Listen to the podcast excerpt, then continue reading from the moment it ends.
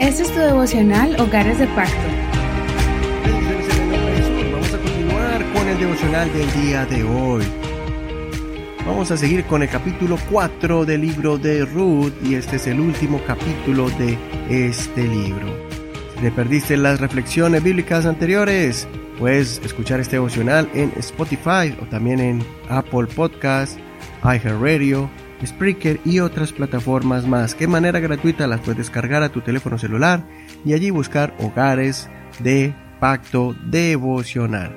Tenemos con Ruth capítulo 4. El tema de hoy es la honra de un hombre íntegro. Así se titula esta enseñanza. Vamos a leer desde el verso 11, Ruth 4, verso 11 al 22. Todos los del pueblo que estaban presentes en la puerta con los ancianos dijeron, Somos testigos. El Señor haga a la mujer que entra en tu casa, como a Raquel y a Lea, quienes juntas edificaron la casa de Israel. Que te hagas poderoso en Efrata y tengas renombre en Belén. Con los descendientes que el Señor te dé por medio de esta joven, sea tu casa como la casa de Fares, el cual Tamar dio a Judá. Boaz tomó a Ruth y ella fue su mujer. Él se unió a ella y el Señor le concedió que concibiera y diera a luz un hijo. Entonces las mujeres decían a Noemí, Alabado sea el Señor, que hizo que no te faltara hoy un pariente redentor, que su nombre sea celebrado en Israel. Él restaurará tu vida y sustentará tu vejez, porque tu nuera que te ama, y te es mejor que siete hijos, lo ha dado a luz. Noemí tomó al niño, lo puso en su seno y fue su ama. las vecinas le dieron nombre diciendo, un hijo le ha nacido a Noemí, y le pusieron por nombre Obed. Él fue el padre de Isaí, padre de David. Está la historia de los descendientes de Fares. Fares engendró a Hezrón, Hezrón engendró a Aram, Aram engendró a Aminadab, Aminadab engendró a Naxón, Naxón engendró a Salmón, Salmón engendró a Boaz, Boaz engendró a Obed, Obed engendró a Isaí, e Isaí engendró a David. Hasta aquí la lectura de hoy. No olvide leer todo el capítulo completo ya que este es el último capítulo de esta fascinante historia de redención y amor. Noemí y Ruth ahora estaban en manos de Boaz, el pariente redentor, pero antes de él ya había otro que mostró interés en poseer las tierras de los difuntos, pero se desanimó al ver que debía restaurar el nombre del difunto casándose con la viuda. Este obstáculo fue quitado del camino para que vos tomara posesión de la herencia y adquiriera la responsabilidad de edificar una familia en nombre del difunto. Esto no le importó a vos, porque vio en Ruth una mujer ejemplar, virtuosa, valorando sus actos de amor y abnegación. Eso también es digno de admirar. La perspectiva con que él miró a Ruth como un regalo de Dios, como una oportunidad de ser bendecido, a diferencia del otro pariente que rechazó a Ruth.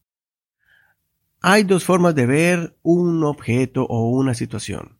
Estas dos formas de perspectiva ante un problema que debía resolverse es lo que cada uno de nosotros debemos hacer si tenemos algún conflicto en el hogar.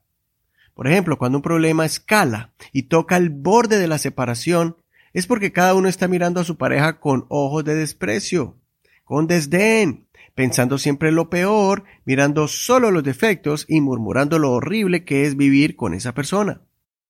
En cambio, si miramos con los ojos de vos o desde los ojos de vos, veremos la oportunidad que Dios nos ha dado para bendecirnos con la pareja y los hijos que Dios nos ha dado.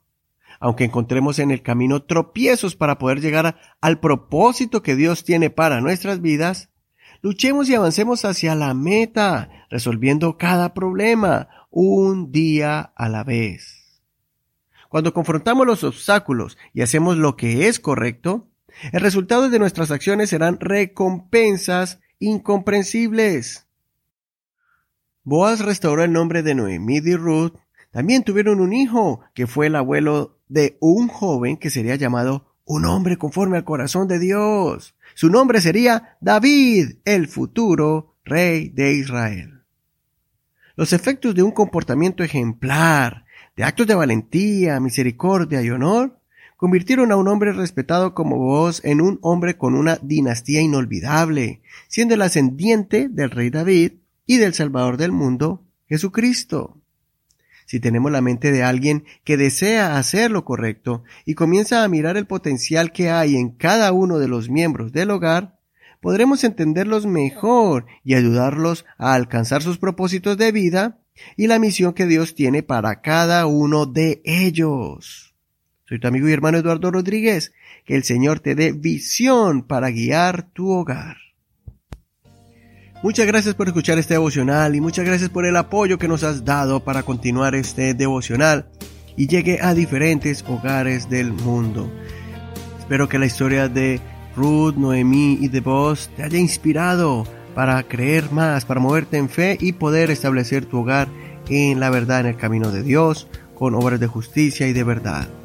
Recuerda que puedes escuchar este devocional en cualquier plataforma de audio como Spotify, también Apple Podcast y puedes ir a Facebook, búscanos como Hogares de Pacto Devocional. Ahí puedes escribirnos, contarnos cómo ha sido de bendición este devocional y también puedes compartirlo. Ahí están los escritos, está el en español, en inglés y también el audio. Solo dale clic al nombre de este título de este programa y te enviará directamente a nuestro podcast en la internet.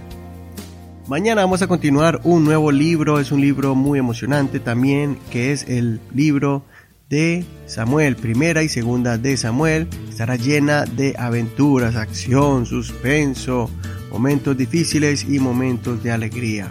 No te pierdas la historia del profeta Samuel, el gran profeta que ungió a los primeros reyes de Israel. Bendiciones de Dios para ti. Vemos en el siguiente libro del Antiguo Testamento. Bendiciones.